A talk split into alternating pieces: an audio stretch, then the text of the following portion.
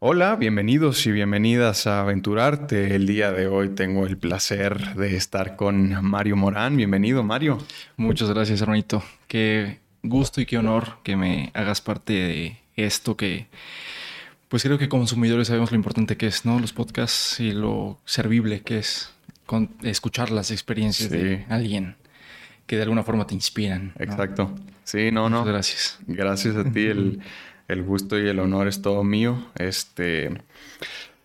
Justo ese, ese es el, el, propósito, ¿no? Poder compartir nuestras experiencias y nuestros conocimientos para que les sirva a la gente allá afuera, ¿no? Entonces, qué chido poder este, tenerte por acá. Gracias, hermano. Mario, tú naciste en... En Puebla, Puebla. Puebla, Puebla. Puebla. Siempre digo de en broma para no herir eh, susceptibilidades. Pero soy pipope. Pipope. okay. Cualquier poblano te diría que es pieza poblana perfecta, ¿verdad? Ya los demás están confundidos, pero... Oye, eso nunca lo había escuchado. Pieza poblana perfecta. Eso es lo que nosotros decimos, ¿no? Pero sí, claro. El significado que le dan los demás está más divertido. ¿Y cuál, cuál salió primero entonces, eh? El, o sea, el, el, el de pieza poblana perfecta o el otro despectivo. Pues Supongo que el despectivo, ¿verdad? Y ya para, para eh, ¿cómo se dice? Eh, pues defendernos, eh, se creó. Le dieron este otro. ¿Y por qué? ¿De dónde salió este pues, odio tan, tan particular, ¿no? Justo a los poblanos. Pues yo supongo que es por, pues justamente la religión, ¿no? De, Pues por la conquista de los españoles, que Puebla justamente fue una de las ciudades eh, principales en las que se establecieron los españoles. Mm. Y pues si tú vas a Puebla, pues hay demasiadas eh, iglesias, ¿no? Y pues todavía este doble moral, ¿no? Que tenemos los seres humanos en general, ¿no? De ser muy creyentes, pero a la vez en tu actuar en la vida, pues vemos que somos bastante incongruentes en la vida, ¿verdad? bastante. Sí. Eh, pero mm, esto que, dices, digo, me, resuena que es en provincia, ¿no? En general, como esta, pues esta doble moral y, esta eh, sociedad conservadora. Yo, yo lo he notado, digo, no es que he vivido en, en toda la provincia, ¿no? Pero lo que conozco de otros amigos y todo, como que se presta en toda provincia. No, no entiendo de dónde salió tanto de repente el, el odio a los, poblanos. Pero bueno, me queda claro que para ti sí aplica más el eh, pieza poblana perfecta. Todos para defenderme, ¿no? Sí, Oye, Mario, ¿y tú eh, cuándo descubriste que te gustaba la actuación? ¿Cómo fue que lo descubriste? Pues fue a los 16, 17 años por ahí. 16, exactamente. Porque pues yo mi sueño, eh, que es algo que muy pocas veces he contado, iba a ser torero. Ok. Y mi abuelo era español, ¿no? Entonces toda esta cultura de tauromaquia pues la traigo pues muy de cerquita, ¿no? Toda la familia de mi mamá pues son charros, ¿no? De la fiesta brava, los gallos, todo este rollo, ¿no? Entonces, eh, pues sí me lo inculcaron desde muy chiquito eh, y mi pasión era ser torero, ¿no? Tuve pues la fortuna, ahora lo, creo así, de eh, ser responsable de mí mismo desde muy chico. Okay. por esa razón, pues no pude realizar mis sueños de ser torero porque es una carrera bastante cara que requiere pues mucha lana, ¿no? Claro. Eh, fue un sueño frustrado que tuve en ese momento, pues me frustré, como bien lo digo. Eh, mi hermano, tuvo un hermano más grande que me lleva nueve años, Bernardo, que él empezó a decirme, oye, ¿por qué no modelas? ¿No? Y pues imagínate decirle a un torero modela, pues te va a decir, pues qué. Eh, le dije, no, no, no, no, sí, que no sé qué. Eh, nadie en mi familia quería que fuera yo torero, aunque mi mamá era pues muy aficionada. Pues no le gustaba la idea de que yo estuviera enfrente de un toro, ¿no? Entonces me empezaron a meter ideas de pues por qué no modelaba y bueno, pues para no entrar en debate con la familia, con mi hermano, pues le dije que sí. Por eso me, me hice una sesión de fotocel, ¿no? Y gracias a esas fotos, eh, Jaime Jaramillo, que fue mi manager durante 10 años, yo fui su primer representado. Órale. Ahora ya, pues, eh, le ha ido bastante bien, tiene bastantes representados. Eh, fue gracias a un casting que hice de un comercial de unas botanas ahí eh, de papas. Ok. Y e hice el, el, comercial y justamente ese día que estuve enfrente de las cámaras, que tenía un señor que me decía qué tenía que representar, qué tenía que sentir. Eh, pues al principio sí fue un poquito caótico, ¿no? Al principio él se empezó a desesperar porque a lo mejor no lo hacía como él esperaba. Claro. Eh, pero bueno, esa experiencia me llevó a, a, decir, wow, ¿qué es esto? ¿no? Y el, el, ver que para un comercial de 30 segundos habían 10 trailers, ¿no? entre vestuarios, cocina, pues todo el equipo, ¿no? Luces, cámaras. Me pareció fascinante y, acabando el, el, comercial yo justamente fui y le dije, Jaime, oye, pues quiero hacer esto, ¿no? Quiero más. Y me dijo, ¿pero qué quieres hacer? ¿Quieres actuar? Le digo, pues no sé, supongo que sí.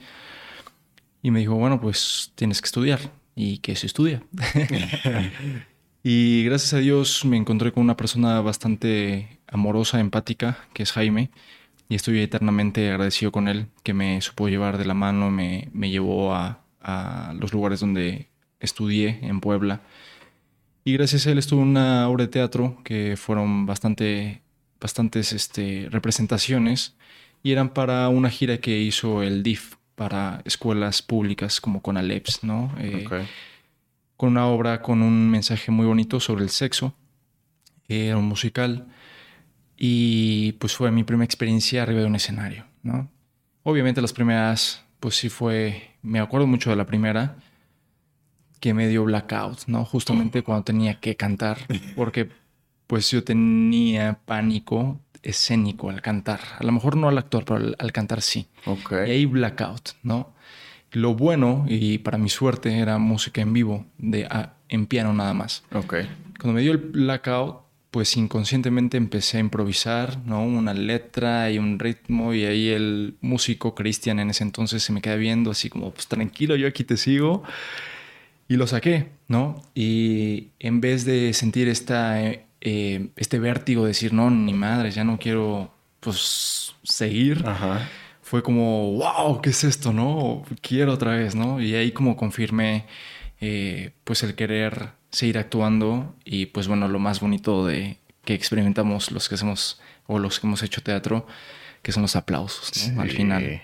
Y pues esta... Em, reconocimiento ¿no? de la gente al, al, también sentir tú cuando estás ahí en escena que vas moviendo emociones, vas entregando pues mensajes y que la gente te lo agradece, pues para mí me pareció fascinante, ¿no? O sea, sí, eh, esta parte de disfrutar, de experimentar y, y, que a la vez lleve un mensaje y que mueva a la gente sus emociones, pues mm, me pareció pues una adicción, ¿no? Y mi hermana en ese entonces eh, estuvo en un reality de Televisa que se llamaba Buscando a la nueva banda Timbiriche. ajá. Y pues yo todos los domingos iba a Televisa, venía de Puebla, a Televisa, que eran los programas en vivo. Y pues, eh, pues me parecía fascinante ver todo lo que sucedía atrás de cámaras, todo toda la gente que estaba haciendo posible, pues lo que se veía a cuadro. Y ella me dijo, oye, ¿por qué no te metes al SEA? ¿No? Y yo, ¿qué es el SEA? No, pues la Escuela de Actuación Televisa, que no sé qué, que mira, ah, pues órale. Y como ya estaba en ese, pues querer ser actor, hice el casting y pues no me quedé. Al siguiente año. ¿En serio? En serio, sí. Órale. Al siguiente año vuelvo a hacer el casting y no me quedé tampoco. Hasta el tercer año que intenté, pues, entrar, eh, entré, ¿no? Y ya a partir de ahí, pues me he dejado fluir con las oportunidades que me han presentado la vida. Puedo ahorita agradecer y, reconocer que he sido muy afortunado en, poder tener muchas oportunidades eh, pues que me han hecho estar donde estoy y poder vivir de eso, ¿no? Que eso es bastante complicado a veces con el arte. Eh, pues poder vivir del arte es, es, complicado, ¿no? Por eso muchas personas te dicen, ¿quieres actor? Ah, no, pero ¿qué más vas a estudiar? ¿De qué, vas a vivir? Entonces, pues bueno, así empezó esta historia. Y fue ahí donde te diste cuenta que querías seguirle con esto. Antes de eso, nunca, nunca antes habías tenido destellos de, decir yo quiero estar en, ese escenario o yo quiero estar en pantalla. Eh, no tal cual. Lo que sí es que, pues yo, estos años que no, no quedaba en el SEA, pues decía, ¿para qué? ¿Qué necesito hacer este año que no voy a estar allá mm. para cuando llegue ese momento? Claro. Pues dinero. ¿no? Porque necesito ir de Puebla, necesito vivir. Entonces, pues me metí a trabajar y trabajé pues siete años en el mundo de los antros. Ok. Entonces fui de todo, ¿no? Cajero, bartender, garrotero, mandil, de todo, ¿no? Ahí estuve en todos. Y estuve en un antro en Puebla que pues su atractivo del antro era justamente el personal que trabajaba, ¿no? todos eran guapos y guapas. Ok. Entonces yo fui de los últimos que entraron a trabajar ahí y pues ya sabes, las chavitas de, ah, ya conociste a Morán, porque así me decían en Puebla, ¿no? Morán. Morán. ¿Y quién es Morán? No, pues que eh, es el nuevo que trabaja ahí, ¿no? Entonces, desde antes de yo dedicarme a esto, pues ya tenía una fama, ¿no? En Puebla, pues ya mucha gente me ubicaba, ¿no? Y pues hice un par de pasarelas en este momento cuando mi hermano me dijo, ¿por qué no modelas? No sé qué. Y eran pasarelas, ya sabes, en estas plazas comerciales que para la tienda de Adidas, sí, sí estas cosas, ¿no? Y pues me gustaba, me gustaba ser reconocido, me gustaba que la gente se, sintiera como atraída, ¿no? Entonces a lo mejor ese, ese, ese elemento pues sí, sí me gustaba, ¿no? Pero jamás pensé justamente en estar en pantalla, ¿no? Em, tuve la fortuna de crecer eh, muy del lado de, de mi abuela paterna, que era súper novelera, ¿no? Entonces siempre era de que cenábamos juntos, echábamos el café y veníamos las novelas, pero justamente nunca, nunca, nunca me pasó por la cabeza, pues yo estar ahí, ¿no? O sea, me gustaban y ya, ¿no? Y, y, pues eso, ¿no? O sea, sí me, sí me dejé sorprender y me encantó que haya tenido esa sensibilidad de poder decir, pues voy, ¿no? Y, y cuando tuve la, la, oportunidad de hacer este comercial, pues eh, probar esta pasión que no sabía yo que tenía. Qué interesante que, hablas de esto de del reconocimiento y, que a uno pues le puede gustar, ¿no? Yo últimamente he pensado, a ver qué opinas tú, que justo a la actuación llegan dos tipos de personas. Un tipo es esas personas que siempre fueron sumamente retraídos, Em, introvertidos, muy reservados, quizá que nadie los volteaba a ver, ¿no? Por, puede sonar eh, muy despectivo, pero no, no va por ahí. Eh, pero sí como alguien muy reservado y que siempre está aparte, ¿no? Entonces que por medio de, la actuación busca este, ah, mira, ya la gente me está viendo, ya me reconocen, ya esto, ya el otro, ¿no? Y por otro lado, la gente que desde muy pequeña ha vivido este reconocimiento, em, ya sea por belleza, ya sea por eh, alguna otra, eh, no sé, alguna actividad o deporte que realicen y que siempre han tenido un reconocimiento, ¿no?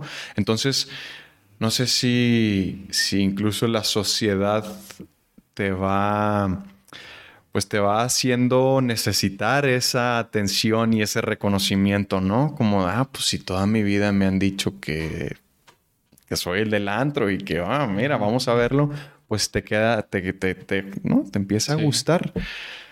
Eh, ¿Crees que sea eso un, mm, pues no sé si llamarlo problema, pero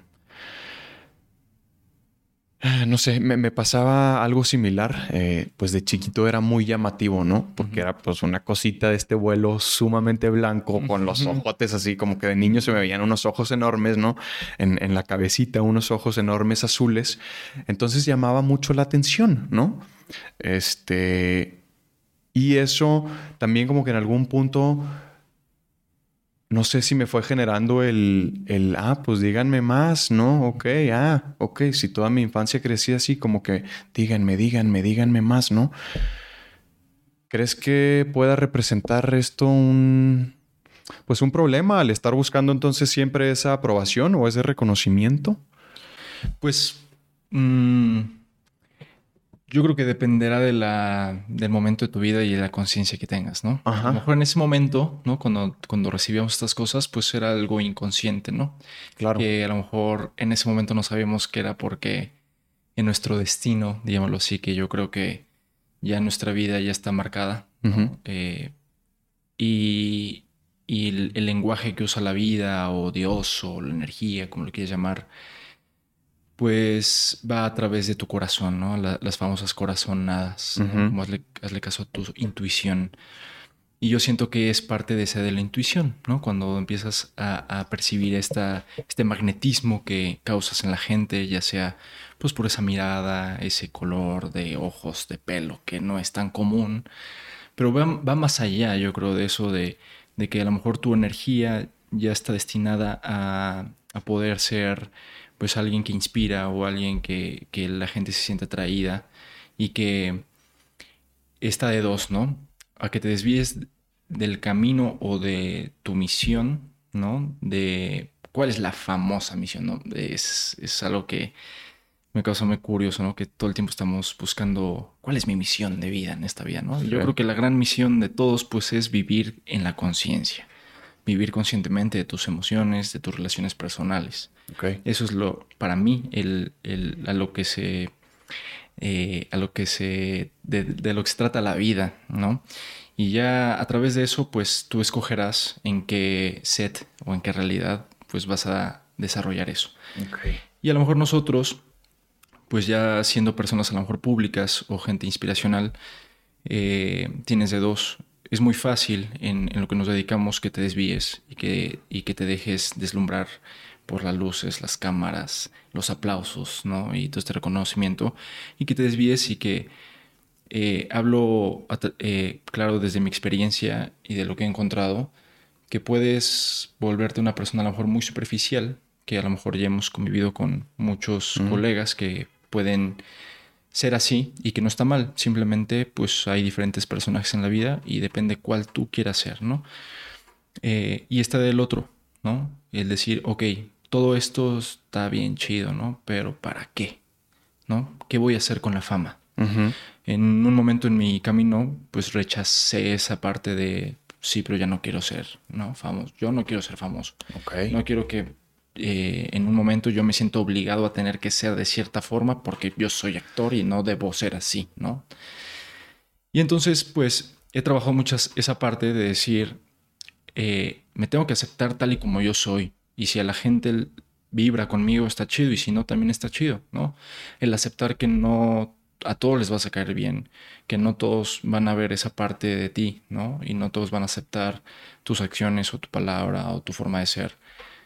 Entonces, ahora eh, creo que no ha sido un problema, sino más bien es, ha sido un, una situación donde me ha aclarado el para qué o por qué la vida me estaba diciendo, hey, mucha gente, tienes ese magnetismo, ese don, donde la gente le gusta verte, le gusta escucharte, ¿no? ¿Y qué vas a hacer con eso? ¿No? Tanta gente te ve y qué vas a hacer con eso? ¿Qué vas a alimentar? ¿Qué cosas vas a alimentar? Entonces, eh, a mí me ayudó mucho a decir, pues, en este plano, ¿no? Siempre me reconozco primero como un energía o no me gusta decir espíritu porque pues a lo mejor lo referimos a la parte religiosa, ¿no? Pero pues para entenderlo mejor, ¿no? Soy un espíritu encarnando este cuerpo y donde desde esta experiencia material eh, puedo eh, sembrar semillitas de, cuestionamiento hacia las viejas creencias, ¿no? El cuestionar nuestra realidad, cuestionar nuestros errores como humanidad y saber que yo soy parte de ese error y que tengo también la responsabilidad de, aprender de eso y de poder eh, cuestionarlo y, aprovechar que la gente me ve y que puedo eh, inspirar a uno o dos. ¿Cómo los voy a inspirar? ¿no? Voy a alimentar esta parte errónea de estar dividiendo ideologías, de estar eh, diciendo esto es negro, esto es blanco, esto está mal, esto está bien. No, simplemente decir la vida es la vida y es neutra, no hay bien ni mal. Depende tu, tu, tu comprensión, ¿no? Depende cómo sea la comprensión. Si tú me dices, oye Mario, es que aquí, pues en, el set, si tú te pones los audífonos, significa que me vas a escuchar más de cerca, te vas a escuchar más afinado y así. Pero si yo en mis creencias digo, no, es que los audífonos representan eh, el no escuchar, el, el encerrarte y eso, pues eso va a ser mi realidad. Claro. ¿No? Entonces, así, así tomo pues la carrera, ¿no? Depende tu comprensión, ¿no? Depende eh, tu misión de lo que quieras eh, aportar, ¿no? Si te gusta el dinero, las marcas, las mujeres, todo esto está bien, es depende de lo que tú vas a experimentar, ¿no? No existe un bien y un mal, creo yo. ¿Y cómo te fue entonces? Eh, ¿Cómo lidiaste con este, en el punto en el que llegaste a decir, oye, es que yo no quiero la fama, yo no quiero ser una figura pública? ¿Cómo lidiaste con eso? Pues fue justamente como concientizar que esa, esa parte que me hacía falta era la construcción personal, ¿no? Una cosa es la, tu construcción o tu desarrollo en lo que te quieras dedicar y otra cosa es tú como ser humano.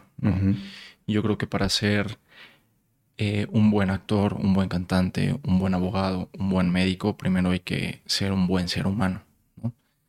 Eh, y esa, esa, parte es la que me faltaba. No quiere decir que haya sido una mala persona, sino me hacía falta construirme a mí mis creencias, mi, mi parte, digamos, espiritual, ¿no? Que creía. Eh, que a casi todo nos pasa, ¿no? Sobre todo, digo, pues creo que más bien venimos de, pues, de la niñez y luego la, adolescencia. Entonces, pues son procesos, eh, ese proceso de pasar de la adolescencia a ser un adulto joven, pues es en donde vas haciendo tus criterios, ¿no? Y, no es un proceso fácil, ¿no? Sí, como concientizar eh, eh, esta parte del tiempo, ¿no? O sea, ese es un, trip que ahí traigo que, que pues socialmente siempre te dicen, a esta edad ya deberías tú ya deberías de tener hijos, ya deberías de casarte, ya tienes tu coche, tu casa. Pero ya debería quién dice, Ajá. ¿no? O sea, y, y, te das cuenta lo duro y que te encuentras en esos momentos donde estás presionado por el tiempo, por lo que te está pidiendo los demás y no aceptando realmente el ritmo de tu vida, ¿no? Como eres un ser individual que va a llevar, pues, su película, pues, al ritmo que, que, que te toque, ¿no? Claro. Entonces, em, pues justamente yo, pues ya lo dijimos, ¿no? Soy de Puebla, ¿no? crecí bajo la creencia católica. Pues nunca, o sea, siempre de niño tenía esta sensación muy extraña de ir a una iglesia como de, como de miedo, ¿no? Como que me, daba esa, sensación de cuando entraba a una iglesia de no te rías, no, no te muevas, ¿no? Y era mm. como, ¿por qué si Dios es amor y no? O sea, ¿por qué no, no? Y entonces eh, digo esto porque pues nunca encontré como una creencia firme hacia lo que sea Dios, como sea lo, como lo quieras creer, ¿no? Entonces, eh, pues inevitablemente en las situaciones de vida, ¿no? Y, y, que pues yo me vine muy chavito de Puebla aquí, pues vienen procesos o situaciones difíciles o en las que te hace madurar la vida, pues a chingazos, ¿no? Pero sí necesitas ¿no? Creo que es alguna necesidad humana creer en algo más, en lo que quieras creer, pero creer en algo y tener como tus cimientos bien plantados para que te dé la fortaleza de poder eh, manejar esas situaciones a lo mejor un poco confusas de dolor, de incertidumbre, ¿no? Y, tener la fe, ¿no? Y justamente pues en esta creencia pues no la encontré, ¿no? Entonces sí fue un, un proceso, como dices, pues no nada complicado pero que inevitablemente la vida te, te obliga a cuestionarte pues todo eso, ¿no? Es decir, ¿por qué tu sociedad me estás exigiendo que yo a esta edad ya tenga esto si tú lo hiciste y no ha funcionado, ¿no? Si te pones a cuestionar, pues tanta desigualdad, ¿no? Tanta desconciencia, ¿no? De, pues tanta pobreza, tantas guerras, todo esto que pues se pone muy divertida la vida con estas cosas. Eh pues sí te hace cuestionar, ¿no? Entonces, en el momento que yo, eh, eh, pues para no llevarlo a un tema religioso, decidí eh, mm, trabajar mi, conciencia, ¿no? Ser consciente. Y una palabra muy fuerte que es la congruencia, mm. ¿no? Que creo que nadie en el mundo somos, hay alguien 100% congruente, ¿no? Todos somos incongruentes, pero pues sí trabajar hacia la congruencia de tus, de tus ideas pues ahí, ahí fue cuando dije, ¿por qué voy a, por qué soy actor? ¿O por qué quisiera esto? ¿No? Y me di cuenta que, pues porque Mario tiene mucho que decir, ¿no? O sea, el personaje tiene su mensaje, pero el que lo va a encarnar eres tú. Y a través de esa palabra que va a decir ese personaje, ¿cómo lo vas a llenar tú? ¿Qué mirada es? ¿No? Como lo hace Woody Allen, ¿no? Que dice que es una, una actuación pues bastante rica, es que la mirada esté diciendo una, mientras la palabra esté diciendo otra, y tu expresión corporal diga otra, ¿no? Entonces, si te pones a pensar así, hay una gama muy extensa de posibilidades de poder tú como ser humano eh, poder poner tu sello, ¿no? Y ahí me pareció fascinante decir, ok, sí quiero ser famoso, ¿por qué? ¿No? Porque quiero comer de esto, ¿no? Y quiero cobrar bien, y quiero vivir bien. Claro. Porque si estoy en una, en una vida material, pues la voy a vivir de la mejor manera. Esa es mi intención. No sé si la vida me dé las oportunidades o me toque vivir eso, ¿no? Entonces, eso ya lo hace como una comunión mucho más rica, ¿no? Como tienes una inspiración mucho más, más allá, más profunda, que solo dar autógrafos y fotos, porque yo creo que muchas personas que quieren ser cantantes eh, o actores o modelos o esta parte pública, pues es por pues en esta época humana de, likes, de seguidores, ¿no? Entre más números, más números, pero a veces no sabemos que, que cuando te llegue toda ese esos reflectores, ¿qué vas a hacer con eso? ¿Quién eres tú? ¿Qué vas a inspirar? Y a veces cuando no tienes nada de eso, lo estás rechazando, ¿no? Porque la vida te está observando y te está pidiendo, pues eres una fuente de inspiración, hacia dónde voy, tú, tú, tú inspírame, ¿no? Y si no tienes, por eso empieza a decir, no, no, no, no, a mí no me obliguen, ¿no? Yo, entonces, eh, esa es, la, es una parte muy delgada, ¿no? De, de pues conocemos a, muchos colegas que, que rechazan estas, estos contenidos comerciales, ¿no? Como de, de, novelas y este rollo, no, yo soy de teatro profundo y porque Shakespeare y, y Homero y todas estas cosas. Y digo, pues está padre, ¿no? Si lo quieres así está padre, pero pues yo sí quiero tener una estabilidad. Claro. Y si eh, sea una novela me va a dar esa estabilidad y la gente me va a ver, va a ver la oportunidad donde yo pueda estar en un proyecto donde pueda decir lo que quiera decir, ¿no? Em, ahí te va una pregunta compleja. o sea, yo me identifico completamente con todo lo que estás diciendo, ¿no? Eh, yo también en algún punto, hace no mucho tiempo, tuve esta especie de crisis en la que dije, ay cabrón, no sé si quiero ser una figura pública, ¿no? este...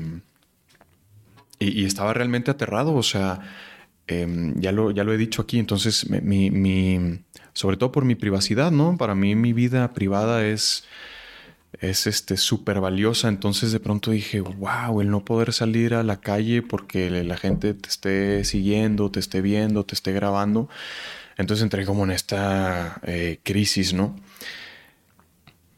De pronto encontré una, algo mm, muy parecido a lo que estás diciendo, el, el encontrarle significado a esta figura pública que vas a hacer, ¿no? Ok, voy a ser una figura pública. Digo, en el mejor de los casos, no, uno, uno busca eso porque el éxito puede eh, ser igual a ser una figura pública, ¿no? No que uno esté buscando ser una figura pública nomás, porque sí, como lo estás diciendo. Entonces, darle significado a, ok, si llego a ser esta figura pública, yo voy a tratar de dar siempre este mensaje, de dejarle a la gente lo mejor que pueda y todo esto. Pero en un punto entró mi el, bueno, un cuestionamiento a mí de decir, ok, yo lo que hago es contar historias, ¿no? Contamos historias y dentro de lo posible, pues contar historias que me resuenen, que, el mensaje que esté dando em, tenga afinidad conmigo. Y luego en un punto entré con esta con este cuestionamiento de decir, ok, pero yo solamente, más bien a mí me contratan, ¿no? Si, si yo soy actor únicamente, a mí me contratan en el, en el trabajo al que llegue. Me llega el casting, me quedo, ok. No es realmente un el mensaje o vamos a decir el guion o el libreto que yo estoy escogiendo, ¿no? Entonces como que entré en esto de decir, pues en realidad voy a estar dando el mensaje que, que yo estoy deseando, porque yo estoy interpretando un personaje que alguien más escribió, ¿no? Y, y a lo mejor me está tocando ser un, un asesino. Entonces, ¿cómo voy a lograr dar el mensaje que yo quiero? Digo, y con esto, ahorita que estaba hablando, se me ocurre esto de que los personajes te escogen. ¿Tú crees que venga por ahí? O sea que... No sé si me, si me expliqué, creo que fui un poquito... No, está, está muy bien, está muy bien. Eh, pues totalmente, ¿no? Total, es, ahorita que me lo estás diciendo, pues... Eh, eh, digo, yo me gusta creer mucho en la magia de la vida, ¿no? Entonces, creo firmemente y lo he confirmado en todos los proyectos que he tenido que los proyectos llegan pues los que tienen que llegar para ti. Okay.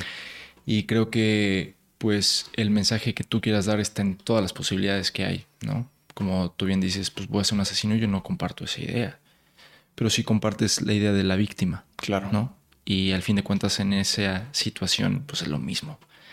Para que exista la luz debe haber la sombra. Entonces, eh, por ejemplo, ¿no? Ahorita con esta onda fuerte de, feministas, ¿no? De, la igualdad de, género, pues a lo mejor tú y yo podemos no estar en, de, acuerdo con muchas eh, actitudes o pensamientos viejas de patriarcado, ¿no?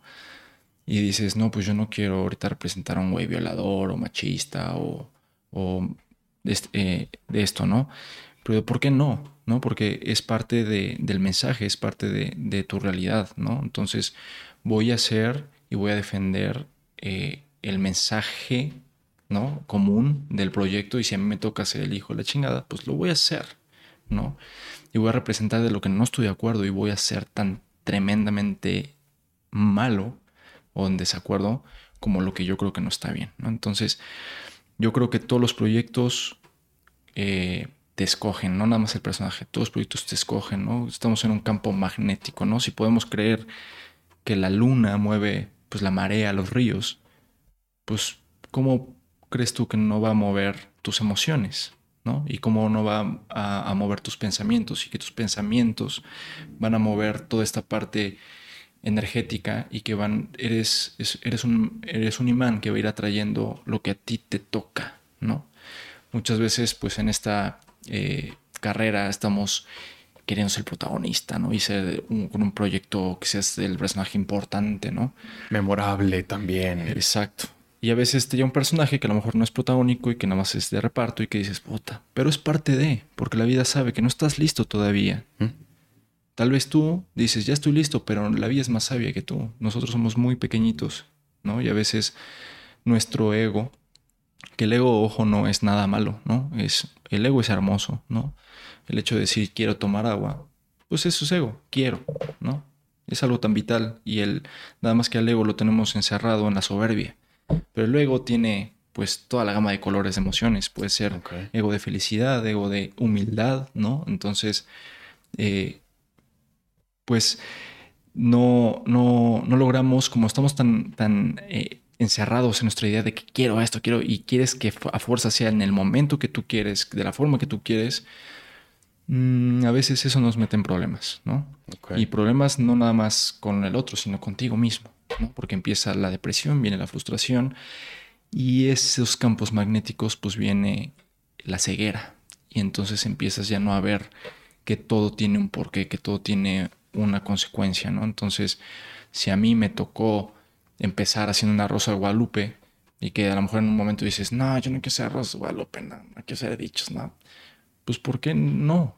O sea, eso es lo que te, te va a poner a practicar todo lo que acabas de estudiar en el SEA. Y eso te va a ir orillando, te va a ir acercando a tu gran objetivo, ¿no? Entonces, cada, cada proyecto llega porque así tiene que ser, ¿no? Yo lo he confirmado en todos los proyectos que he tenido. A mí personalmente, pues toda la vida me quisieron correr del SEA porque no sabía llorar, ¿no? Ok. Y de repente me llega. y pues, bueno, estaba en el SEA, que es algo que nunca he dicho, pero yo llegué a, un momento donde me echaba Big Paporro sin que se diera cuenta el maestro. Ok. Y actuar como que estaba Sí, claro. Y ahí iba y me decía, ya ves cómo si puedes, ya ves.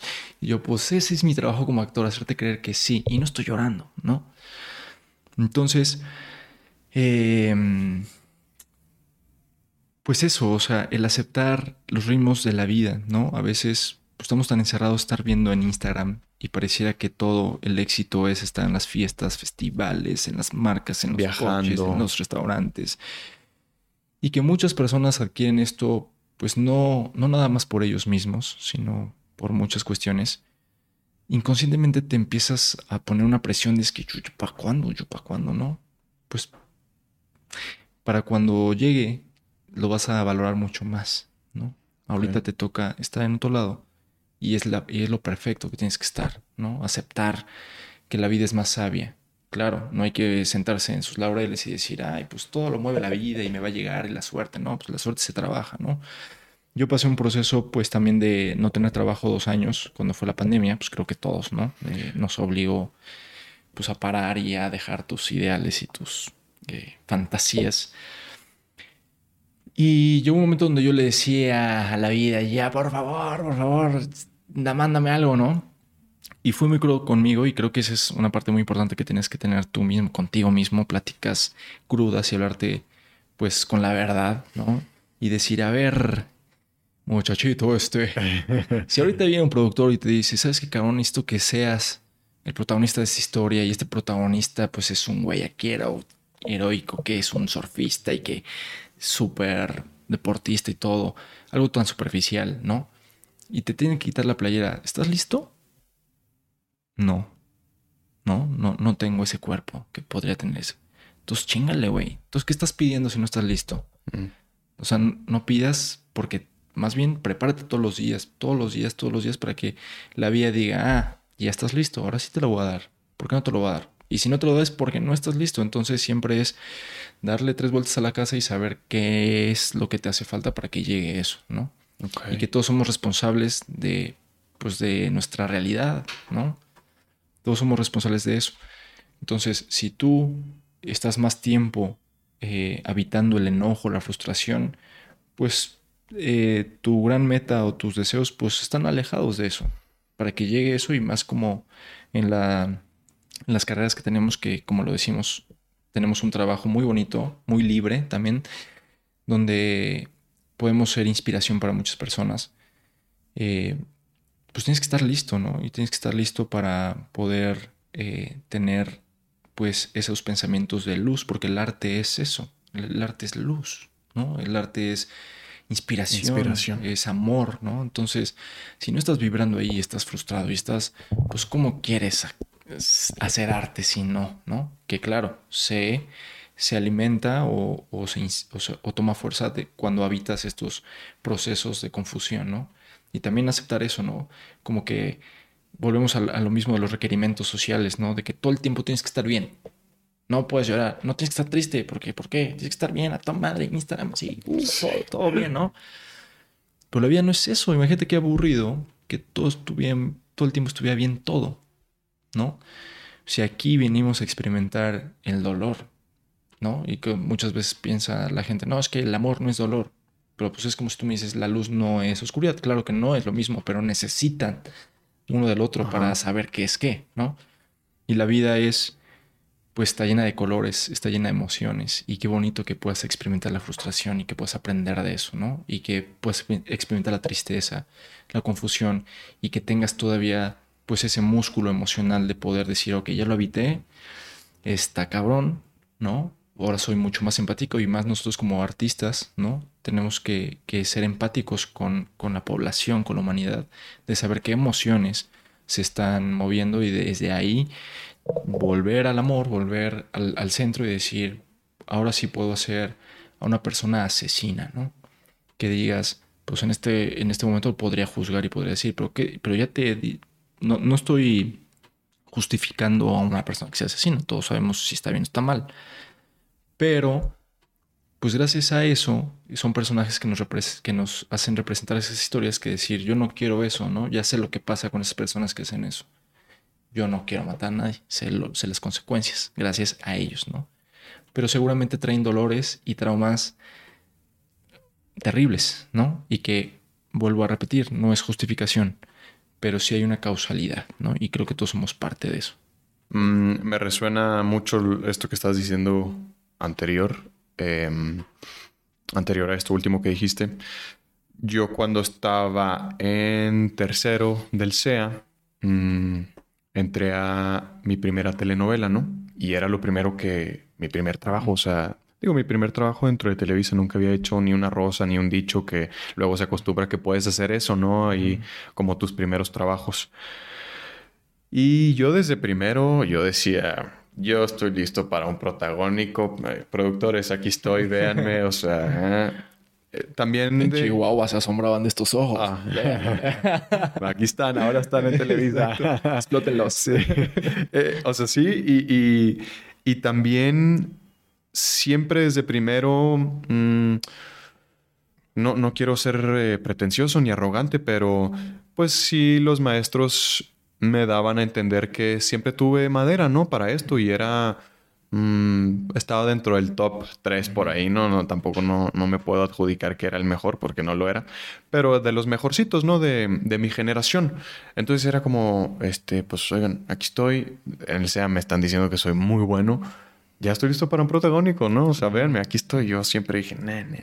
Entonces, bueno, llega tercero, me eh, entro a telenovela con un personaje ahí este, secundario y yo siempre eh, participaba junto con el protagonista. Pero eh, más bien todas mis escenas eran con él, no que siempre estuviera con él. Era yo un oficial ahí que trabajaba dentro de la agencia. Y la vida me agarró y me dio una sacudida tremenda porque yo llegué al set en mi primer día, desde el primer, primer día hasta el último y me hacía súper chiquito. O sea, eso de estar preparado para un protagónico. Y, no, que ya estabas. así de, le me dio con todo. Este, fue este proceso extraño de que, pues yo estando en tercero en, en novela, yo llegaba al SEA con el ego acá, ¿no? Así como, con permiso, era un dolor de, fui un dolor de muelas, güey. Ese, mi último año de tercero y el año posterior, pues justo, ¿no? Venía de, de estar haciendo ya telenovela. Entonces fui, fui un, me sobrepasó el ego, ¿no? Digo, tenía 20, 22 años. Este, digo, no por escudar. Si tienes permiso, no pasa nada. no, no, no me quiero escudar solo en eso, pero sí en un punto digo, güey, pues tenía 22 años, ¿no? Todavía no, pues no pasaba por este proceso de, de este, estabilización, de formarme mi criterio. Entonces viví este proceso en donde llegaba el SEA con el ego acá, pero llegaba al set y me hacía sumamente chiquito, ¿no? Sobre todo porque entonces terminé esa primera novela dentro del primer semestre y en el segundo semestre entré a otra telenovela. Entonces imagínate dónde traía el ego, ¿no? Así desbordado yo. Pero igual llegaba al set, eh, al foro, lo que sea, y me hacía súper chiquito, ¿no? O sea, como que tampoco nunca, tal vez nunca recibí una bienvenida súper calurosa, que digo, no es, no es... Eh, que lo tenga que hacer la producción, ¿no? Pero en ninguna de las dos como que me sentí sumamente em, apapachado, ¿no? Digo, de este niño de haber dicho desde primero de yo ya estoy listo para el protagónico, a de pronto, eh, pues eh, recibanme bonito, ¿no? O sea, vengo del SEA. Eh, fue como, ándele, güey. O sea, la vida me, me, me dio una vuelta así de un cachetadón durísimo. Pero bueno, se convirtió en eso. Em, hoy en día es una de las grandes lecciones que tengo de vida, ¿no? O sea, creo que jamás en mi vida me va a sobrepasar el ego porque ya aprendí de eso, ¿no? Que no salió nada bueno, no tiene nada de, de, de, beneficios eso. Entonces, los grandes errores de vida se convierten en nuestros más grandes maestros. Totalmente, porque si te pones a pensar en la imaginación, cómo ¿Cómo estaría ese Andrés que todavía le hubiera salido bien en ese momento? Siempre, siempre me lo he preguntado, güey. No pues sé qué, no sé qué hubiera pasado. Pues ni tu familia te aguanta, yo creo. Ajá. o sea, y, y, creo yo que a los que les toca ser artistas necesitan estos chingazos de vida, ¿no? Para poder ser empáticos, ¿no? Con a lo mejor algún chavito un día se te acerca y te dice, güey, dime cómo le hago para entrar al SEA, ¿no? Y hay muchas veces donde, ah, no, y ya tú lo estás viendo y ya lo estás juzgando de algo en, ti y dices, no, no vas a entrar, ¿no? Y es como, no, güey. O sea, ser empático y decir, yo estuve ahí, ¿no? Y, es, y sigo ahí en la lucha, ¿no? Entonces, eh, ¿cómo le puedes decir no a alguien o creer tú que alguien no lo va a hacer y alguien sí, ¿no? Entonces, es lo mismo con nosotros mismos, ¿no? Es que yo sí lo voy a hacer por esto. ¿Quién eres tú para decir eso? Qué chido, qué chido que tengas la seguridad. Pero cuando está tan cegado, ¿no? Hacia la soberbia, ¿no? O a la falsa seguridad, pues ahí es donde no está tan padre. Por eso vuelvo a recalcar, es necesario esas experiencias de vida, ¿no? Que te sacudan para que justamente seas una persona mucho más sensible, ¿no? Un artista mucho más sensible, ¿no? Eh, saber que la vida es una ruleta, ¿no? Y que pues un día te va a ir poca madre y vas a protagonizar y disfrútalo como si fuera la última vez, porque lo sabemos, ¿no? O sea, eh, son pocos los, los, proyectos donde se hace hasta un, una energía bonita con tus compañeros, con todos, ¿no? Y piensas que así va a ser siempre, ¿no? Y te la vives enojado porque pues no me recibieron bien, ¿no? O porque este güey es un mamón, o porque pues es que es así, ¿no? Pero qué tal si tú estás bien firme en tus creencias, te eres fiel y puedes soportar todo eso, ¿no? A mí me tocó apenas en un proyecto que tuve estar con una escena con un protagonista de los más famosos de Televisa. Y pues una parte de mí, ¿no? Eh, nunca me he apantallado de con quién estoy. Sí sé reconocer y decir, órale, ya estoy con él, con ella, que antes yo veía de chavito con mi abuela en las novelas. Órale, yo estoy acá, no manches, creo que voy bien, ¿no? Estoy, estoy ya en unos lugares que no me imaginé, ¿no? Y, y llegar con él y tener una escena, pues, face to face. Y llegar y, pues yo soy, pues, muy dicharachero y muy juguetón con, con la producción. Me gusta llegar, abrazar a todos, saludar, porque pues se vuelven tu familia durante los meses que vas a estar. Y sí siento que tú eres responsable de la energía que quieres vivir en tu día a día, ¿no? Vas a ir alimentando o sembrando semillitas en cada persona, que al fin de cuentas ellos van a ser tu, tu, tu familia y van a hacer que esos días sean cómodos o que sean agradables, ¿no? Son jornadas muy grandes, entonces todo el mundo tenemos estrés, eh, eh, pues mucha gente de staff, ¿no? Que viven hasta Nesa, hasta Texcoco, ¿no? Y que son los primeros que llegan y los últimos que se van pues lo mínimo que puedes hacer tú por ellos no es darles nada físico, es darle tu energía de verdad y decirle cómo estás, carnal, ¿no? O sea, así, ¿no? Entonces, bueno, yo llegué al set saludando a todos, no sé qué. Buenas tardes, ¿no? Le digo a él. Y se volteó así como muy... Y yo dije, órale. Y en ese momento me divertí mucho.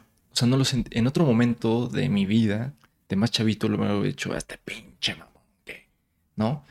Y ahora no, era como divertido de saber que existen todas estas posibilidades de personajes. Y decía, qué chistoso que él a lo mejor en su realidad, en su, en su, en su película, cree que yo lo admiro y que estoy así, de wow, que estoy actuando con él. Y realmente pues respeto su camino y qué chido que sea tan exitoso. Pero yo estoy en lo mío, ¿no? Y si hubiera llegado con otra conciencia, en ese momento me hubiera hecho chiquito y hubiera hecho, ay, ¿no?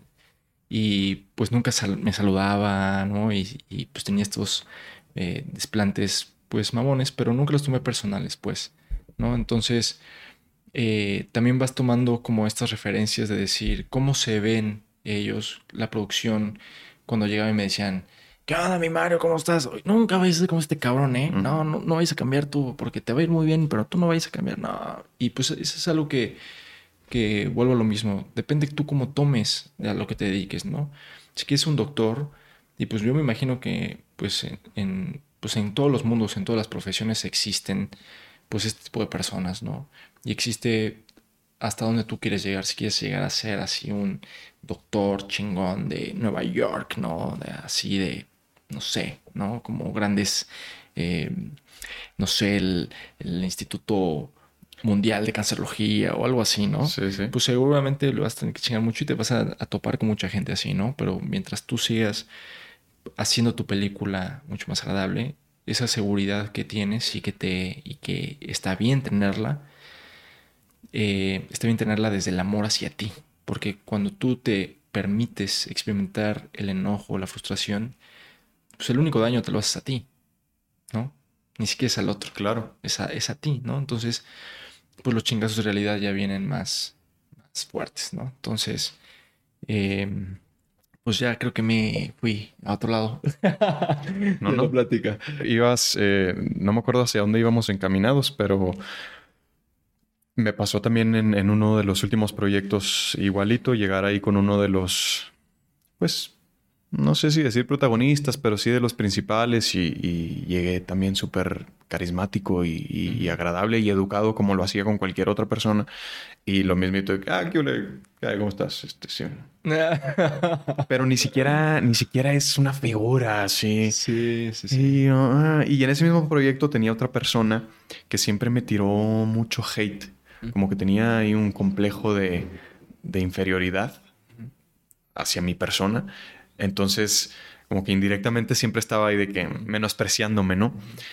Y, la primera vez que lo hizo sí fue como, pues sí te sacude, ¿no? Como, ¿qué onda, carnal? O sea, te, estoy tirando buena onda, ¿por qué me, no? Pero bueno, dice, ok, como que sí me, me, me, me, puso a pensar la primera vez. Y así continuó todo el resto del, del, del proyecto. Entonces, justo en un punto dije, en, en algún punto dije, no, güey, eh, en el momento en el que me saque de mis casillas, y me enoje o lo confronte por, por, todos los ataques que me está haciendo, porque era ataque, o sea, ahí como este, medio sutil, medio sutil, a veces más elevados, pero siempre, y, y menospreciándome, y menospreciándome, y entre que cotorreo y luego ya más así que me sentí igual. Dije, si no hubiera estado, o sea, el, este güey me hizo trabajar mi, mi serenidad, mi paz durísimo, porque probablemente en, el pasado también me hubiera hecho explotar en algún punto y, y eso, ¿no? Lo hubiera encarado. Y ahora fue como, güey, el pobre, el pobrecito, digo, no lo quiero, bueno, el, el pobre está, está lidiando con su complejo de inferioridad Sí, que es algo que no es tu responsabilidad, ¿no? Exacto, ¿no? Entonces... todos, todos pensamos que el otro nos lastima, pero no, realmente tú mismo te lastimas porque pues yo te conozco a ti, pero no te conozco profundamente, no sé tu niñez, no, no sé tu, adolescencia que viviste y no sé las heridas realmente que tengas, ¿no? Y a lo mejor el hecho que yo venga y sea de cierta forma a ti te cala, ¿no? Y tú piensas que soy yo, ¿no? Y es más bien tus heridas, ¿no? Entonces, ahí em, pues es, justamente concientizar eso, ¿no? Yo no soy responsable de lo que tú estés viendo, yo no estoy en tu viaje, ¿no? Entonces, eh, pues volvemos a lo mismo, nos dedicamos a una profesión bien bonita, ¿no? Donde, pues, ¿por qué entrar en estas situaciones incómodas? Eh, que ojo, a lo mejor estamos hablando mucho de, este, de esta parte, que está bien hablar, que pocas veces se habla, sí. pero no quiere decir que sea la mayoría. Gracias a Dios, gracias a la vida, son más los buena onda, ¿no? Y son más los, los que pues te ayudan, ¿no? Yo tengo, tuve la fortuna de conocer a Rogelio Guerra, que es el papá de Aldo, sí. que era un tipazazazazazazo y era un primer actor señorón, ¿no? Y fue sexapil en su momento y pues tuve este éxito de Los ricos también lloran y que me contaba Maribel, su esposa, que en el momento le entregaron las llaves de la ciudad de, Rusia, ¿no? Y que fue a Rusia y, o sea, eran realmente éxitos, éxitos y no había internet en esos momentos, ¿no? Ahorita pues es muy fácil hacerte viral por algo, ¿no? Y bueno, fácil, ¿no? No, es fácil, pero pues... Más sencillo. está más a la mano, pues hay más posibilidades. Y encontrarme con una persona sumamente humilde, carismática y que trataba a todos por igual y había veces que nos íbamos a cenar y de repente salíamos, estábamos esperando el coche y de repente ya lo veías cotorreando con los ballet parking y Maribel de Rogelio, ya vámonos, por favor. y él, ay, sí, ya voy, ya me llevan, ¿eh? Pero no sé qué. Entonces tuve la fortuna de, de, de, conocerlo mientras yo estuve en el CEA porque yo decía, wow, yo quiero llegar a ser como él, ¿no? Tener tanto éxito y no nada más en su profesión, sino como ser humano, ¿no? tener siempre de verdad esa, ese querer eh, dedicarle el tiempo a las personas, ¿no? Eh, pues trabajé con Omar Chaparro, que también es, ahorita puedo presumir que es uno de mis grandes amigos, ¿no? Y que siempre está ahí. Eh, ahorita que estoy preparando un proyecto, me habla cada rato, oye, te quiero ayudar, te quiero ayudar, yo háblame, yo llego tal fecha, vamos a vernos, ven a mi casa, hacemos una sesión de Zoom.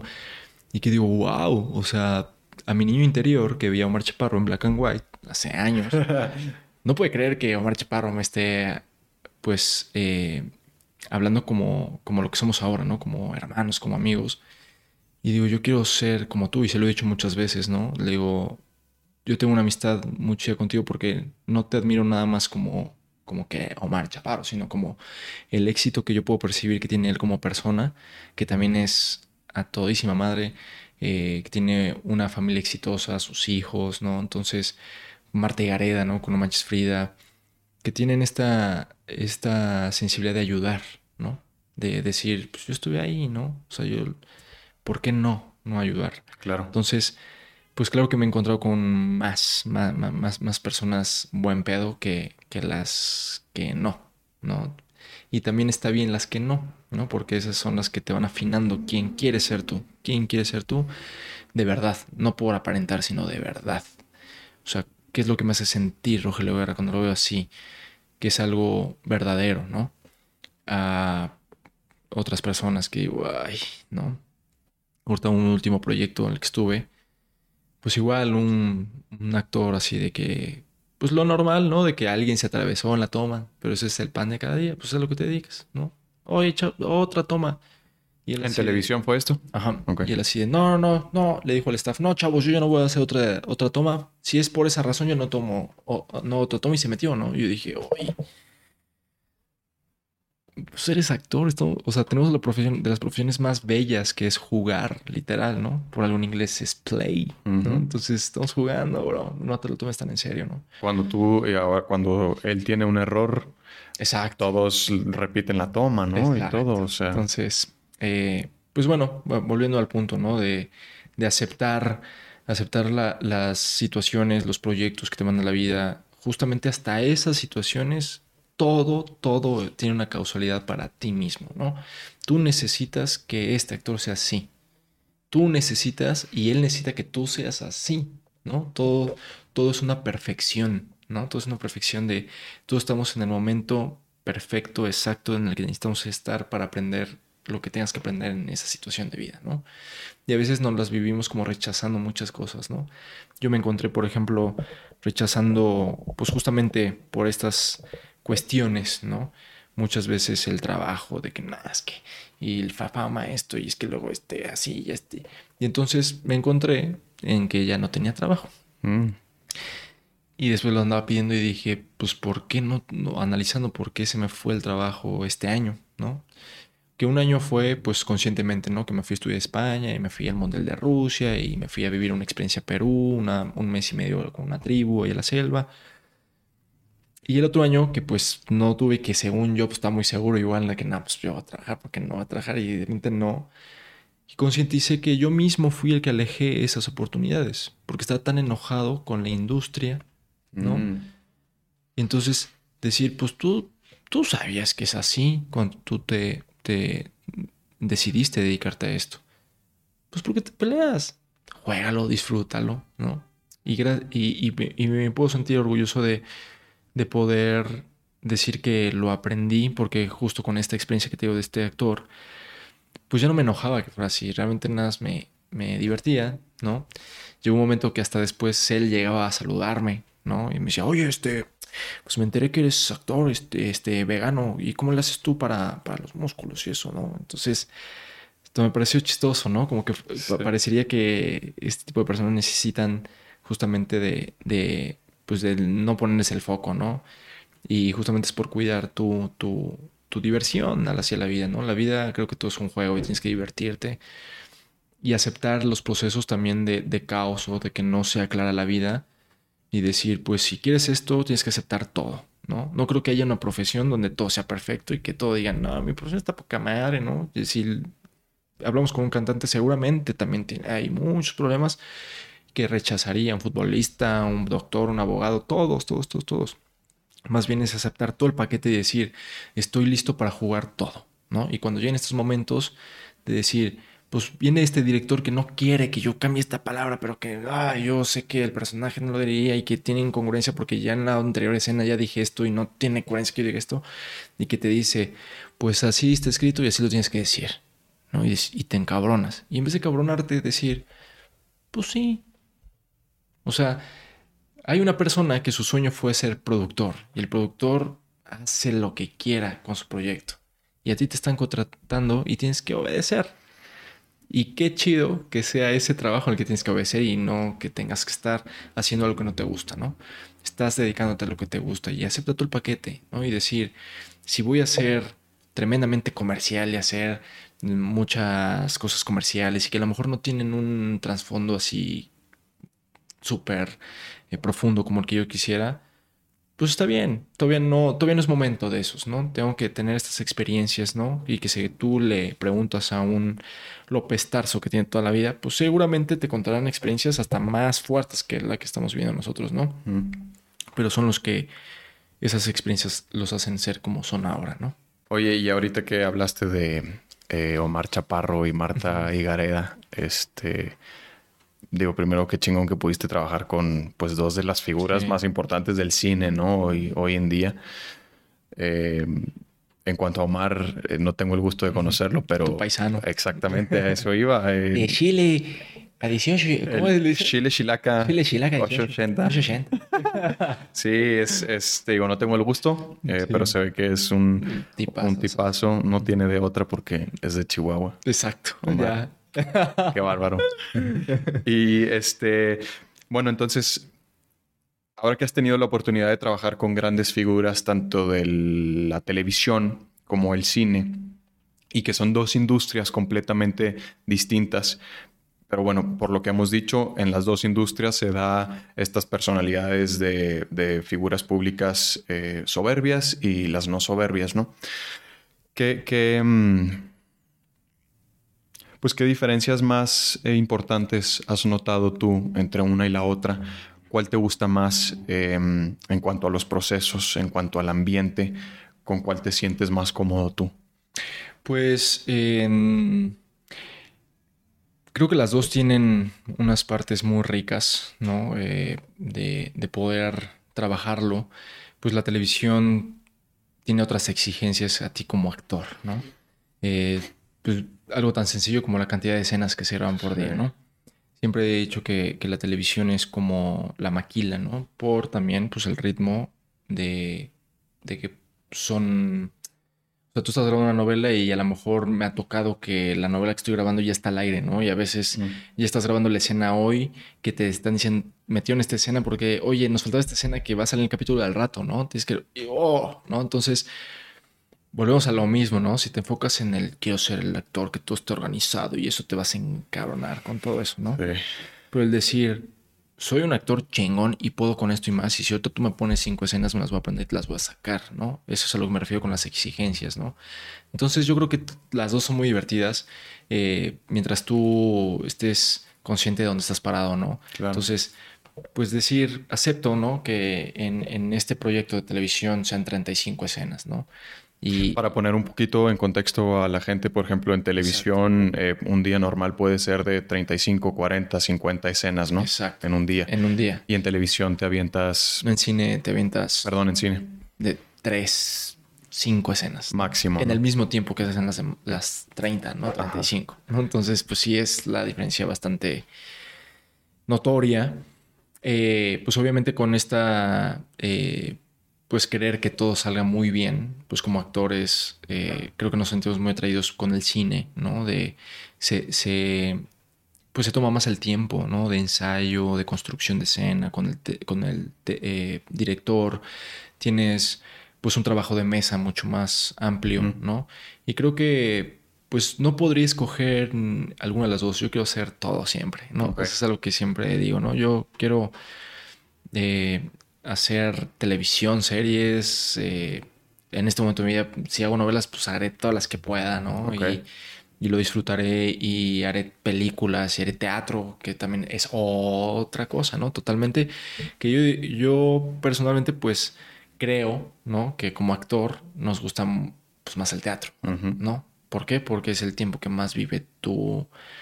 tu Contesta, ¿eh?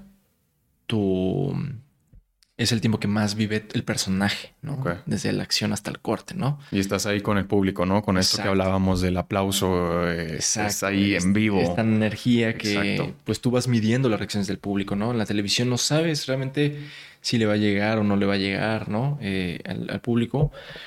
Y no te queda más que confiar en el director de que te diga, queda, no, pero es que otra, no, queda, ¿no? También por el ritmo, ¿no? De lo que es, ¿no? Entonces, eh, en cuanto a las personalidades, esta parte de la que contábamos que hay gente que pues es un poquito soberbia o a lo mejor está pues eh, en su película que está alejada de nosotros, creo que eso se da así mucho en la televisión eh, y también creo que es una vieja escuela ya, ¿no? Como lo decimos, sí nos ha tocado vivir eso, pero ya es menos las personas que son así.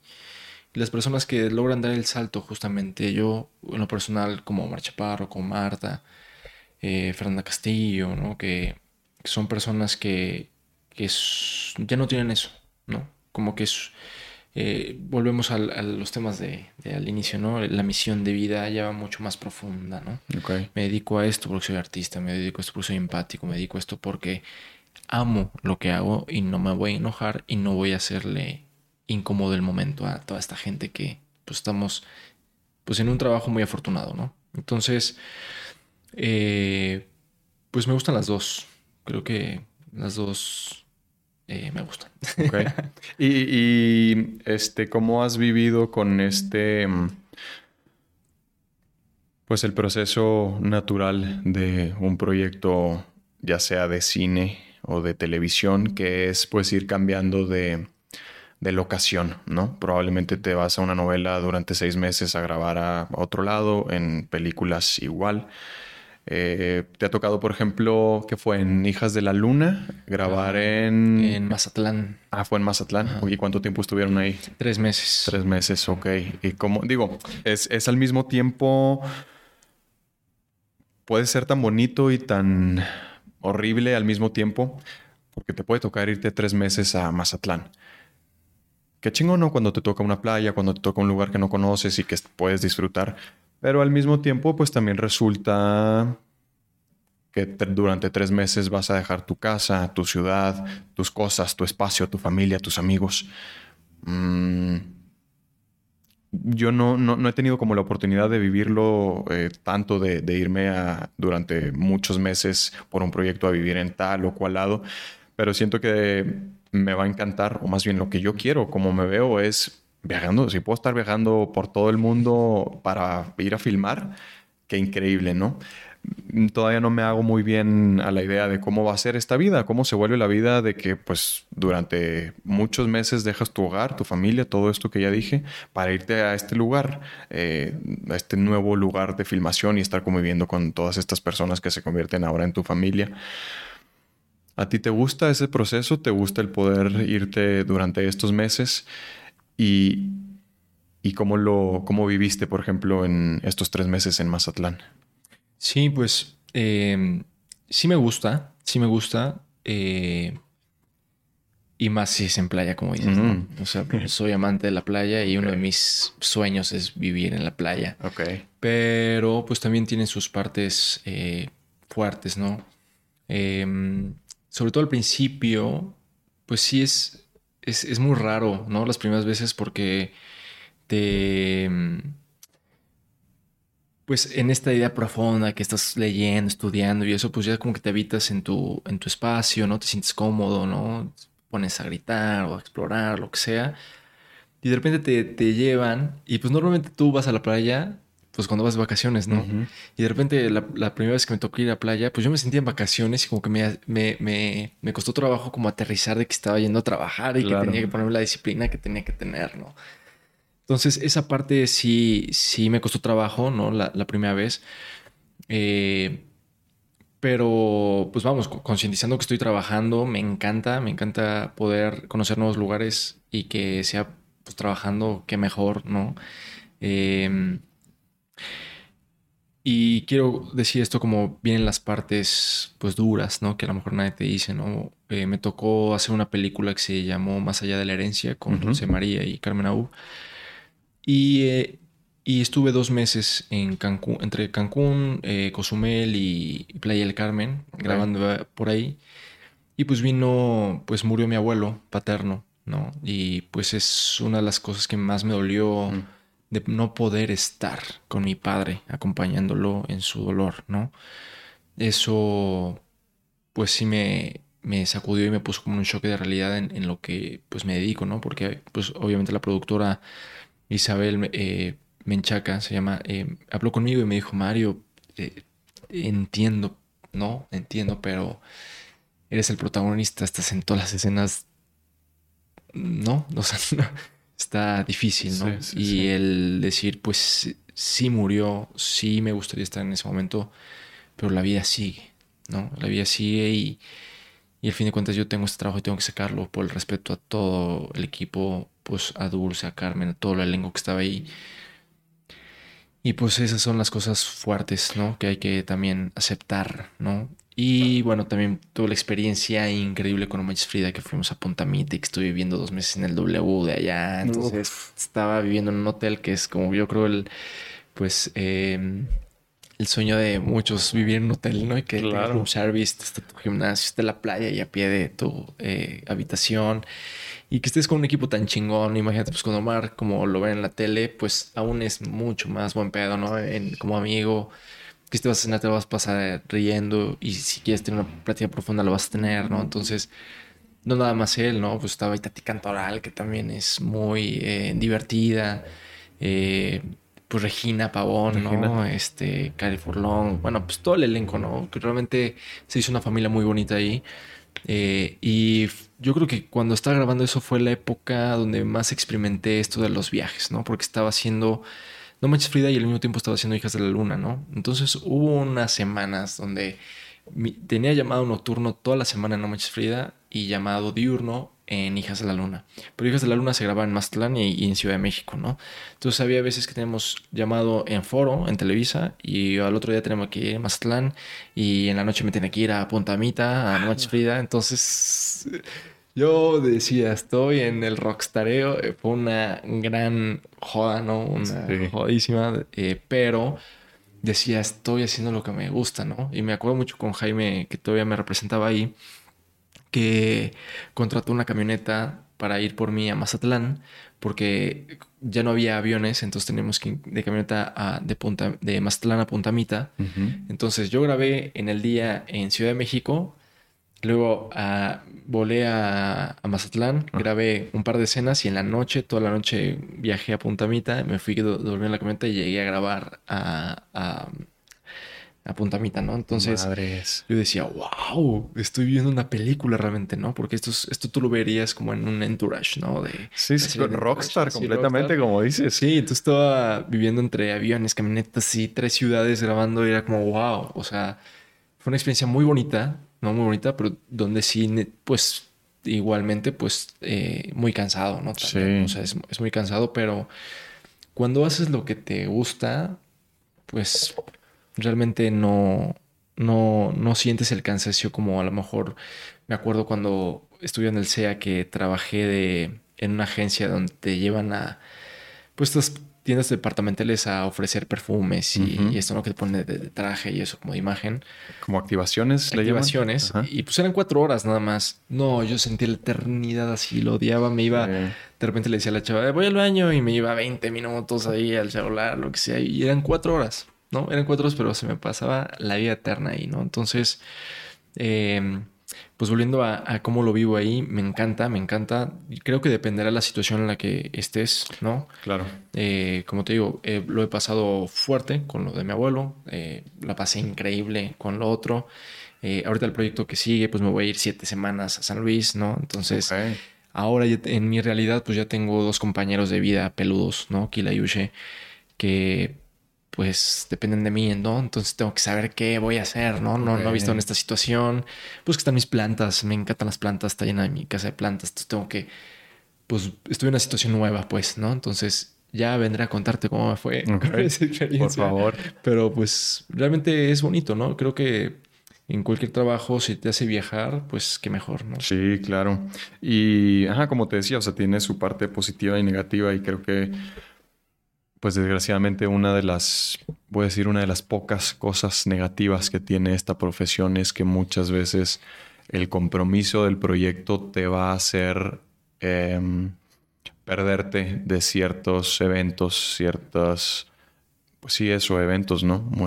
lo he escuchado. A mí, pues afortunadamente no me ha pasado tanto que me tenga que perder de eventos, pero lo escuchas de gente que tiene años ya en, esta profesión y es de, güey, me perdí la boda de tal, me perdí el cumpleaños de tal, me perdí esto, me perdí que no sé si lo tengas también en otras profesiones. Digo, debe haber profesiones en las que también, por supuesto, ¿no? Pero no, no sé qué otra sea tan demandante como esta en la que justo, ¿no? Oye, Mario, pues estamos en, en Mazatlán o en Puntamita y, eh, bueno, en Cancún más bien, y eres el protagonista. Entonces, los próximos tres, cuatro días tienes eh, cinco escenas y todo, y, la producción depende de ti y no podemos parar el proyecto, ¿no? O sea, sí, pues es mucho, mucha inversión. Mucha inversión, o sea, ya es, es, insisto, uno de los puntos, de los pocos puntos negativos que tiene la, carrera, pero pues hay que saber sobrellevarlo, ¿no? Como dices, de pronto encuentras el, lado positivo y la manera de verlo sin que te, te logre afectar tanto, ¿no? Para, para, ir cerrando, Mario, este, ¿tienes alguna otra inquietud artística como escribir, dirigir, producir la música? Sé que andabas más o menos por ahí en algo de la música. Sí, pues apenas me nació en la pandemia la parte musical. Eh, pues aprendí guitarra, digo, todavía no soy profesional, pero pues ya, ya, ya le rasgué un poquito.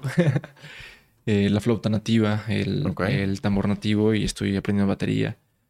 Eh, creo que he descubierto que es una recomendación que yo le hago a todos los seres humanos, ¿no? Como ser humano necesitamos por lo menos intentarlo, ¿no? Eh, poder eh, tocar un instrumento, porque es otro lenguaje, son otras emociones nuevas, ¿no?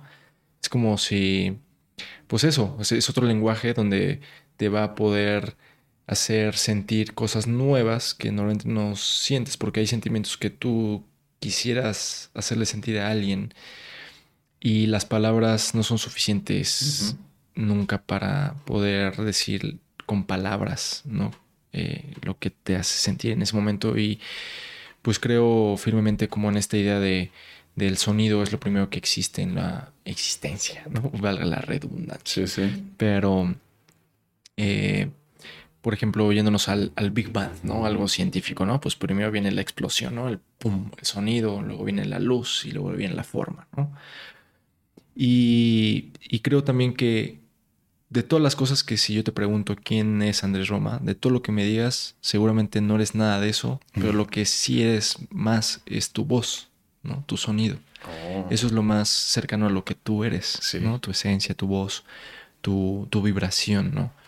Y volviendo hacia eso, ¿no? Como ten cuidado con lo que dices, ¿no? Porque pues son ondas sonoras que salen de ti, que después van a, van a tocar la luz y se van a hacer realidad, ¿no? Entonces, cuidado con lo que deseas y dices, ¿no? Entonces, pues volviendo hacia lo de los instrumentos, pues ahora imagínate eh, tocar un instrumento donde estés sintiendo eso que no puedes hacer sentir, pero que sí puedes hacer sentir a la otra persona con el sonido. Y siento que somos como computadoras que perciben sonido y lo pueden traducir en imagen, ¿no? O en una historia, o en un sentimiento. Entonces, es una, es, una, es algo que descubrí, ¿no? Yo, no decir que es el el inventor de esto que pero en mi vida lo acabo de descubrir conmigo y digo, wow, estoy fascinado, ¿no? Estoy fascinado y, y tengo muchos, muchos deseos hacia, con la música.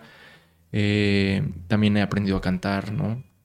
Es algo que no, pues toda la vida lo reprimí, ¿no? Como que no, nunca lo experimenté, ¿no? Como que eso, eso es algo que tenemos los seres humanos, ¿no? Como que estamos codificados, nos vamos codificando y nos vamos diciendo que sí y que no. Y normalmente las cosas que decimos, no, yo no hago esto, es porque nunca lo he intentado, ¿no? Entonces, eh, a lo mejor tú tienes unos primos, ¿no? Y que, a ver, y tus primos no, no actúan, no, el actor es Andrés, ¿no?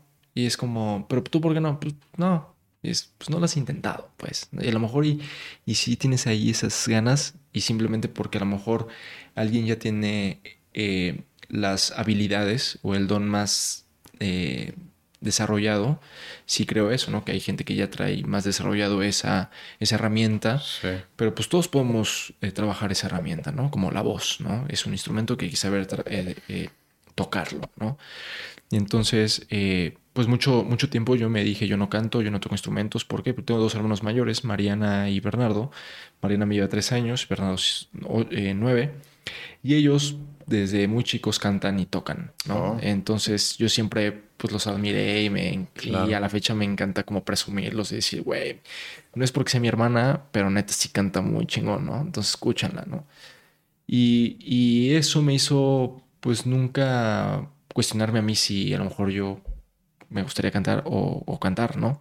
Y en el proyecto Hijas de la Luna me tocó cantar en una escena y, y me gustó mucho, ¿no? Y, y- y ahorita pues lo estoy desarrollando. Eh, no, no canto cosas comerciales, pues es más como en la intención justamente de lo que te decía, ¿no? Como ir moviendo emociones, como sonidos, como explorando la voz, ¿no? Como esta eh, eh, parte meditativa, ¿no? Ujú. De- de- del sonido. Entonces, pues sí, en la pandemia, pues con es- tanto tiempo, ¿no? Y que encerrados, Sí. pues tú conoces a Alex Rosger, que es un, un- un carnalito que eh, pues vivió conmigo cuando vivía aquí en México y me dejó su guitarra, ¿no? Y ahí la tenía yo. Y en la pandemia pues pasaba y pasaba en los días aburridos, la veía y decía, pues a ver, la voy a agarrar y voy a, pues en YouTube a ver cuál es la pisada tal y pues voy a ver, ¿no? Y así empecé, ¿no? Ok. Y empecé y aprendí yo solo, ¿no? Con YouTube, ¿no? Y luego un día con Omar Chaparro eh, en su casa vi que tenía una batería eh, toda empacada y así. Le dije, órale, ¿tú tocas batería? Y me dijo, sí. Luego no sabía, ¿no? Ah, pues sí. Le dije, fíjate que pues yo de chiquito pues tomaba clases y quiero ahorita retomar. Y me voy a comprar una. No la compré, sí, llévatela, te la regalo. Y la tengo en mi casa, ¿no? No Entonces, mames. pues ahí pues ha llegado a mí los instrumentos y Ok. pues, pues lo mismo, ¿no? Llega a ti lo que tienes que hacer, ¿no? Entonces, pues cuando recién tomé la guitarra dije, a ver, Mario, va a llegar los días donde te duelen un chingo los dedos, donde vas a sentir que no das una y que no es para ti y te vas a sentir tonto haciendo esto, pero todos los que tocan lo han sentido y tienes que seguir y atravesar. Y hasta ahorita pues ahí vamos y, y sí, claro que han llegado días donde digo, nah, nah, estén los dedos todos tiesos, sí, Sí. pues sí, no están acostumbrados, ¿no? Y Claro. ahora pues ya tienen más agilidad, ya puedo arpegiar, ya puedo eh, pues eh, poder cantarte una canción completa, ¿no? Y digo, wow, ¿no? Y pues yo llevo un año y medio más o menos como practicando. Y, y sé que po- podría hacerlo más, ¿no? Y podría llegar a ser más. Entonces, pues sí, sí, sí está ahí una parte de mí. Es, es eh, medicinal, ¿no? La música, Música medicina, ajá. ¿no? Sí, O sea, medicina. es esta manera, como hablas, es una manera distinta de expresarte que a lo mejor es como tan pues natural del ser humano, ¿no? De empezar a hacer una melodía con estar golpeando lo que sea y, y se vuelve medicina, ¿no? ¿Quién me lo dijo aquí? Eh, Majo, creo. Justo estaba hablando con Majo de pues del poder que tiene la música también, ¿no? Y con, ah, con Eduardo también me estaba contando ahí experiencias que tuvo así bastante Sí. asombrosas este, con la música. Eh, ¿Y de escritura, dirección, nunca te ha llamado la atención? Pues fíjate que nunca había escrito y justamente apenas le escribí una canción a mi mamá. que Ok. me llegó, estaba con ella y, y fue gracias porque mi hermana, eh, Mariana, que es cantante, su novio, Oscar Calderón, tiene un estudio de música y invité a Omar Chaparro a que fuera, ¿no? Porque lo invitaron a que hiciera una canción con ellos y eso. Entonces fuimos y pues yo estaba en la sesión ahí de composición. Entonces cuando llegué a casa y le dije, mamá, es que, es- o sea, lo hacen ver tan fácil. No quiere decir que sea fácil, pero lo hacen ver tan fácil, tan sencillo, que nada más es como aventarte a hacerlo, ¿no? Como aventar la primera frase, aventar la primera melodía y de repente tener paciencia y porque esa sesión fue de ocho horas, ¿no? De estar... y de repente mi hermana se volteó y me decía, paciencia, esto es así, ¿no? Así es la composición, ¿no? Estarle ir rascando. Claro. Sí, sí, ¿no? Y entonces mientras le estaba contando a mi mamá, le decía, es como, por ejemplo, yo toco esta melodía y de repente puedo decir, eh, no soy tan fuerte como tú. Por ejemplo, es una frase que diga, ah, me interesa saber qué más vas a decir. No soy tan fuerte por- como tú, pero ¿cómo- ¿por qué lo dices? ¿No? Y entonces mi mamá, ah, no, pues sí. Le dije, a ver, vamos a componer una yo, ¿no? Y empezamos y ahorita pues ya se la compuse, ¿no? Qué chido. Entonces, justamente Majo me dijo, tú deberías de escribir porque tienes ahí una intuición. Nunca lo he hecho como tal. de niño dibujaba óleo, eh, lo dejé hacer muchos años. Justamente hoy, hace rato tuve una sesión con Majo que me hizo dibujar y me encantó y fue como, wow. Como, eh, había olvidado justamente como lo terapéutico y lo medicinal que puede ser pues el, arte en todas sus manifestaciones, ¿no? Que es pues la pintura, el dibujo, el sonido, eh, la danza. La escultura. la escultura, ¿no? Entonces, pues pues creo que todos lo tenemos, ¿no? Porque todos tenemos emoción. Entonces, nada más lo que sí tenemos todos asegurado es la tu mente que te limita a decir, no puedes, no, no eres bueno. Entonces, quitándote esa mente de decir, pues no soy bueno porque nunca lo he hecho, pero pues puedo ser bueno, ¿no? O sea, y, pues no hay prisa, ¿no? O sea, hazlo, entrena y llegará un momento donde será parte de ti, ¿no? Oye, y Majo, eh, María José Jiménez, ¿te va a, coachear para este proyecto que vas a hacer ahora? Ya llevo dos meses con ella trabajándolo. Digo, entiendo que no puedes hablar mucho del proyecto. Gracias. Perdón. Entiendo que, no puedes hablar mucho del proyecto. Nada más mi duda era si Majo te, te está acompañando, ¿no? Porque te estuvo aquí y platicamos un, poquito del proceso que lleva astroactoral y todo eso, ¿no? Increíble. debe de ser bien interesante. ¿Te está gustando? Sí, muchísimo, muchísimo. Porque aparte es toda así mística. Los... Eh, Bruja. brujita, ¿no? Y eso me encanta, ¿no? Porque pues un poquito lo que pues hablo mucho, ¿no? Desde la energía, de este rollo, ¿no? De la vida del cuerpo, todo este rollo. Pues fue como la, pues me, me llegó la recomendación. Nunca fue mi maestra en el CEA, pero siempre la ubiqué y me ubicó. Ok. Y pues eh, Aranza Carreiro, que es eh, de mi generación, me la recomendó mucho porque la ha coachado mucho como en para castings y así. Entonces la hablé y me ha encantado. Llevo dos meses con ella y nos quedan otros tres meses más. Es un proyecto pues bastante fuerte que ya estaré aquí contándote. Eh, pues no puedo, me encantaría obviamente ya contarles, pero literal, literal tengo un contrato de confidencialidad. Sí, sí, sí. Pero sí, estoy encantado con Majo, ¿no? Es, es, increíble cómo lo aborda y lo más interesante es que es una técnica que ella inventó, ¿no? Entonces mm. está bien interesante. Sí, sí, sí, sí, sí. Oye, pues este, felicidades, felicidades por este nuevo proyecto. Espero que este, ya que haya terminado, vengas y, me platiques cómo estuvo.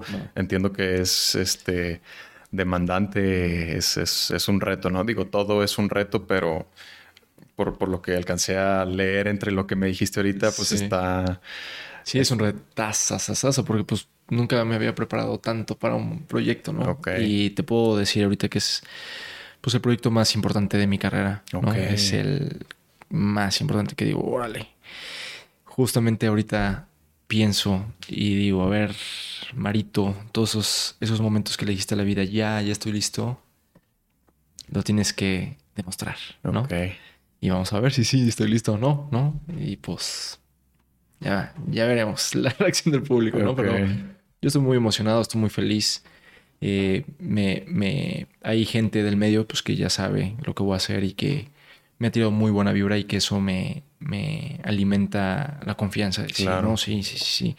Claro que llegue a los momentos de incertidumbre de decir, ay, no sé si lo voy a llegar y, y esto, pero no, ¿cómo no? O sea, estoy en un momento de mi vida donde tengo, o sea, si yo le pido la vida que estoy listo, pues es porque estoy listo, ¿no? Nada más hazlo, ¿no? Entrégate, ¿no? Enfócate, deja ahorita pues de, de hacer cosas que a lo mejor no tienen que ver con esto todos los días, ¿no? Y toda la música que vas a escuchar que tenga que ver con esto y todo lo que tengas que leer que se tiene que ver con esto, ¿no? Y yo creo que es como una gran lección de vida, ¿no? Lo que quieras hacer mientras tú te enfoques 100% en eso, pues no le queda de otra la vida ni a ti más que hacerlo, ¿no? O sea. Qué chido. Entonces, pero gracias, gracias. Sí, qué chido, güey. Este, muchas felicidades. Muchas gracias. Estoy seguro que te va a salir muy bien, güey. Traes, traes con qué y Majo creo que pues es, es, una gran acompañante, ¿no? Así que pues mis mejores deseos para, para este proyecto. Eh, qué bueno tenerte por acá. Espero que eh, terminando este proyecto regreses y nos cuentes de, eso y cómo te fue con tus plantas y todo.